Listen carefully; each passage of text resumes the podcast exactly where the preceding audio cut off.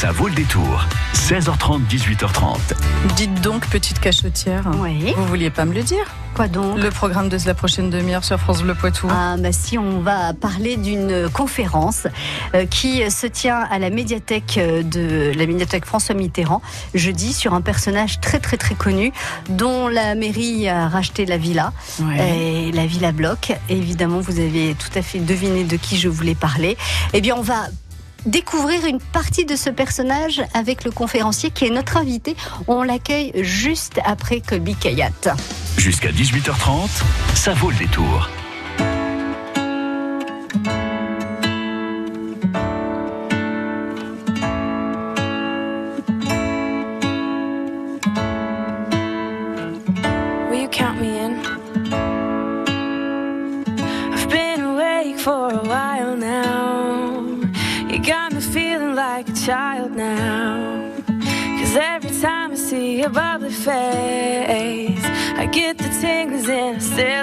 Starts in my toes and I crinkle my nose. Wherever it goes,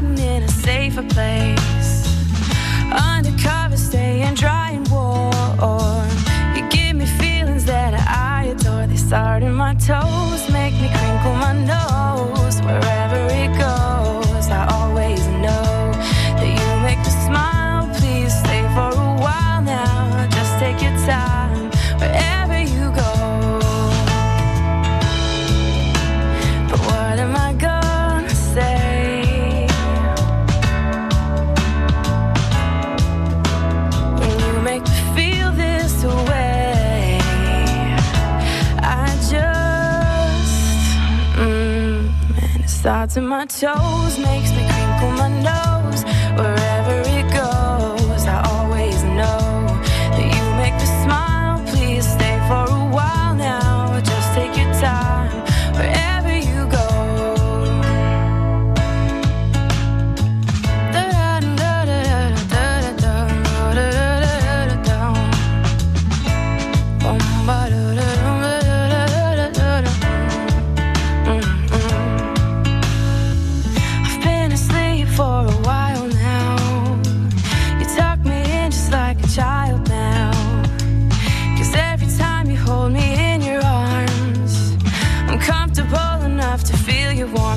in my soul,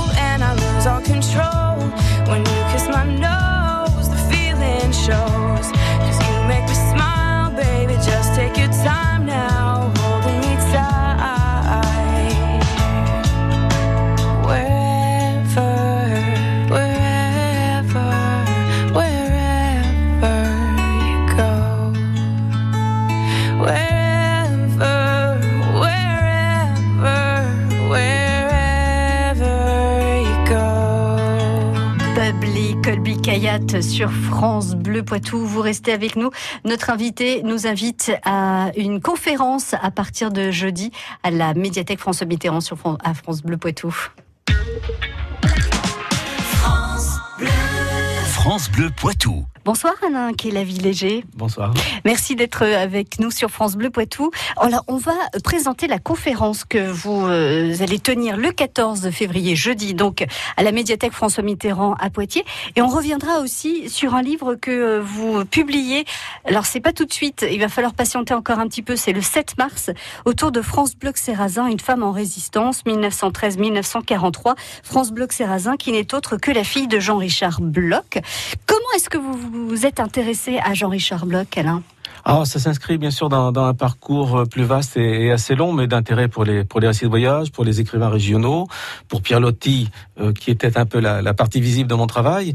Et, et c'est d'ailleurs un texte consacré à Loti qui m'a amené à Jean-Richard Bloch, qui, qui s'y était intéressé pour un compte rendu.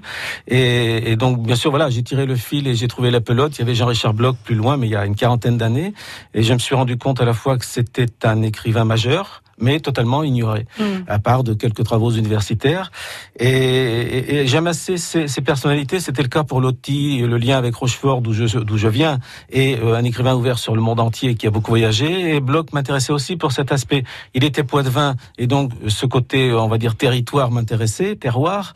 Euh, et en même temps, c'est un écrivain, évidemment, euh, par son histoire intellectuelle et par ses voyages, justement. Oui, un grand voyageur aussi. Voilà, grand voyageur. Il a voyagé. Euh, c'est, on n'est pas du tout sur la sur la même tonalité que, que Pierre Loti justement, mais il a tout de même pas mal voyagé, plutôt en Europe, un peu en Afrique justement. Mais pour, pour son plaisir, pour son travail, pour des. C'est toute la question. Il y a une différence de nature. Je pense que Bloch n'est pas un voyageur au sens euh, d'un nomade, d'un pénitent qui a besoin d'aller voir ailleurs tout le temps. Euh, il est parti euh, soit pour des missions journalistiques, soit en exil, malheureusement pour lui, soit euh, pour des raisons de santé, quand il part pour l'Afrique d'ailleurs, pour changer d'air en quelque sorte. Et, et il a surtout voyagé pour des conférences, etc. Et donc, euh, euh, et beaucoup en Europe, en, en l'occurrence. Donc, Mm. c'est pas euh, ce que Victor Ségalen appelait les, les exotes, qui ont absolument besoin d'être ailleurs et d'aller voir ailleurs et, et de devenir autre. On n'est pas sur ce portrait-là, mais c'est un écrivain, en tout cas, ouvert sur le monde, largement ouvert sur l'Europe par ses relations, par sa, ses correspondances, Mhm.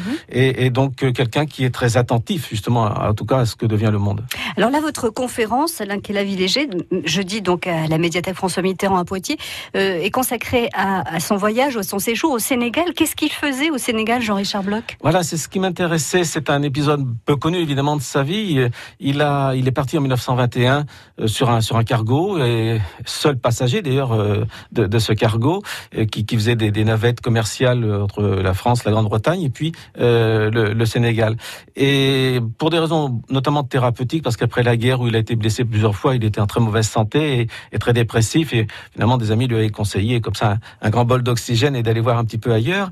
Et, et l'opportunité de ce voyage qui le conduit en, en Afrique était voilà une un des moments importants pour pour ses raisons personnelles, mais aussi parce que la réflexion sur l'histoire coloniale, sur euh, euh, ce, ce- cet empire français, ce besoin aussi pour lui d'aller voir les Suds un petit peu, de, de se confronter à une autre civilisation. Voilà, à ce moment-là, tout ça se, se, se rejoignait.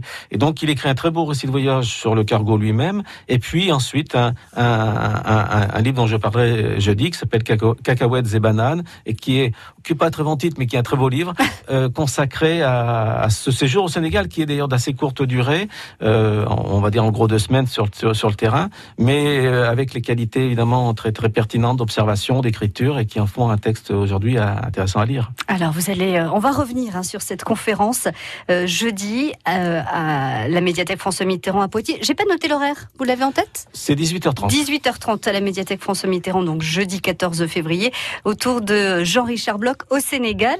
Vous restez avec nous, Alain Kéla-Villéger. On vous retrouve dans quelques minutes sur France Bleu Poitou. Bonjour, c'est Patrick Citeau. Avec Histoire du Poitou, je vous retrouve tous les jours du lundi au vendredi à 7h22 et midi 10 et sur francebleu.fr pour un voyage dans l'espace et dans le temps tout près de chez vous. Une commune, une actu pour partir ensemble à la découverte de la petite et la grande histoire de la Vienne et des Deux-Sèvres. Du 26 février au 9 mars, France Bleu présente Camping Car Forever. La dernière folie et le nouveau spectacle des Chevaliers du Fiel. Martine, ça y est, ton rêve est réalisé. Venir en camping-car au Mont-Saint-Michel. Camping Car Forever. Monsieur et Madame Lambert achètent enfin un camping-car. Et les vacances s'emballent dans un énorme fou rire. On a bien roulé avec le camping-car. Oui, mais quand même, on a fait des embouteillages. Camping Car Forever.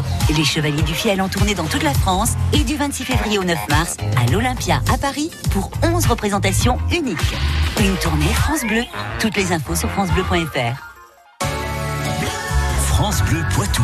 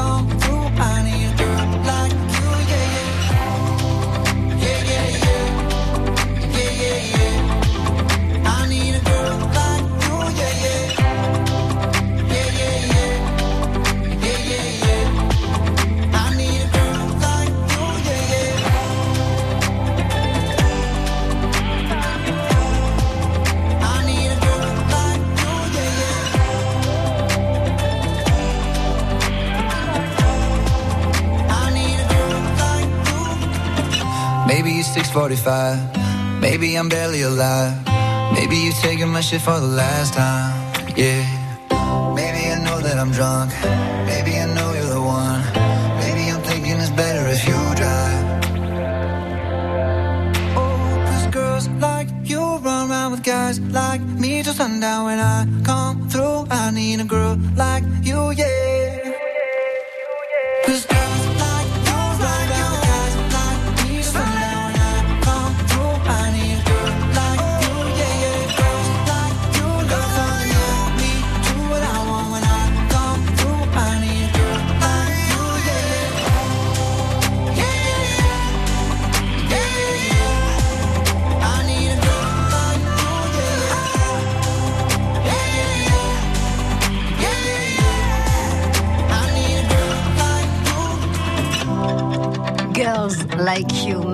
5 sur France Bleu Poitou à 18h20.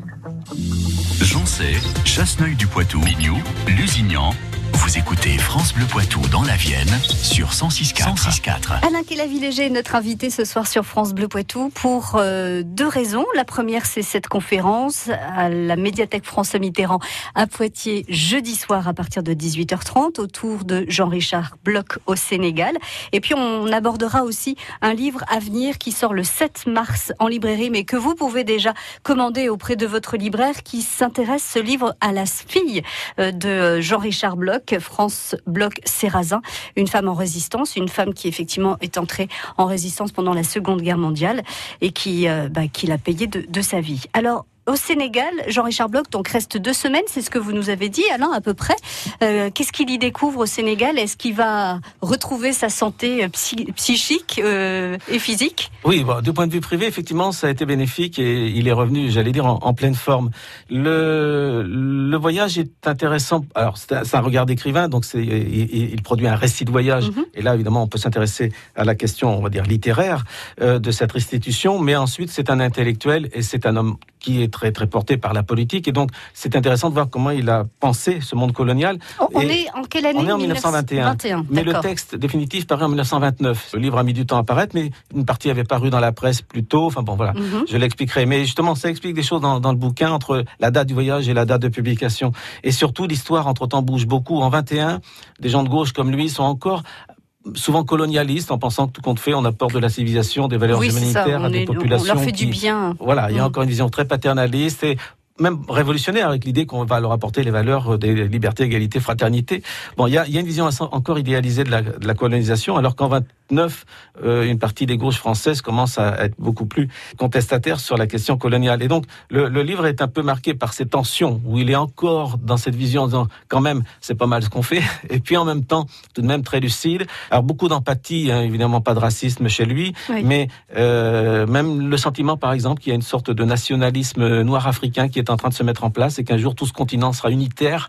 Alors que là, bon, voilà, c'est pas ce qui s'est passé depuis, mais mais voilà, il y a un questionnement où il pose des, des, des remarques qui aujourd'hui sont intéressantes sur l'émergence même d'une littérature francophone en Afrique, etc. Bon, Mhm. donc euh, voilà, le, le, le- alors, beaucoup d'autres aspects hein, sont, sont abordés. La description, bien sûr, des lieux, des, de la petite ville de Rufisque, à côté de Dakar, des villages, euh, l'activité, la production d'arachide. Enfin bon, c'est un regard de justement de quelqu'un qui est qui a un regard neuf, qui arrive là sans, sans Qui idée préconçue, qui voilà, a, qui voilà. a envie de connaître et, de savoir. oui. et qui fait des portraits de gens tout à fait d'ailleurs saisissants, parfois euh, un peu méchants, très drôles.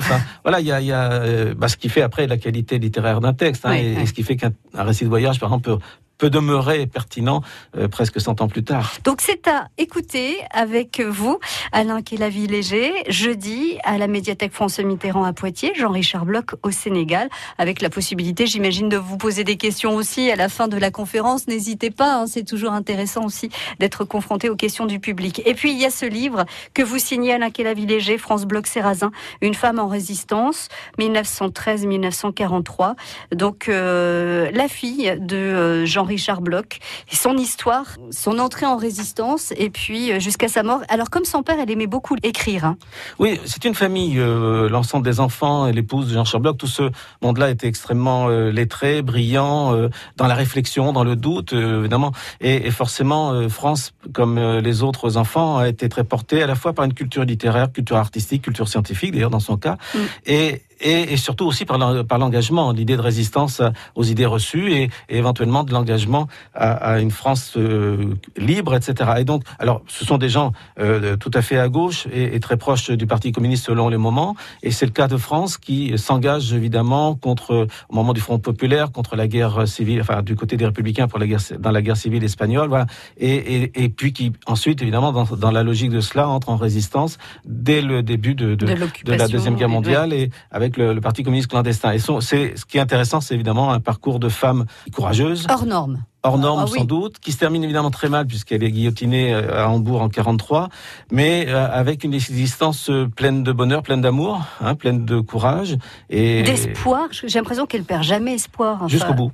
Voilà. jusqu'au bout. C'est, Non, euh, non, c'est ce qui est fascinant, mais à l'image justement de, de ce qui a pu être son père et, et de ce de ce milieu intellectuel. Voilà, c'est un parcours de femme que je trouvais nécessaire de- d'aborder de, près et de faire connaître, euh, comme il sera évidemment utile de faire connaître beaucoup mieux encore l'œuvre de Jean-Richard Bloch. Vous aurez votre ce livre à vos côtés donc jeudi à la médiathèque François Mitterrand, mais c'est une conférence qui est consacrée à son père Jean-Richard Bloch au Sénégal. Et si vous avez envie de lire ce livre, je vous conseille de le précommander auprès de votre libraire puisqu'il sort le 7 mars en librairie. Merci beaucoup Alain. Très bonne soirée, et belle conférence donc euh, à jeudi à Poitiers. À bientôt. Au revoir. Vous organisez une manifestation sportive, festive, culturelle Annoncez-la dans le grand agenda de France Bleu Poitou le samedi et le dimanche à 11h. France Bleu Poitou s'occupe de tout. Le grand agenda, samedi et dimanche à 11h, 05 49 60 20 20. France Bleu Poitou.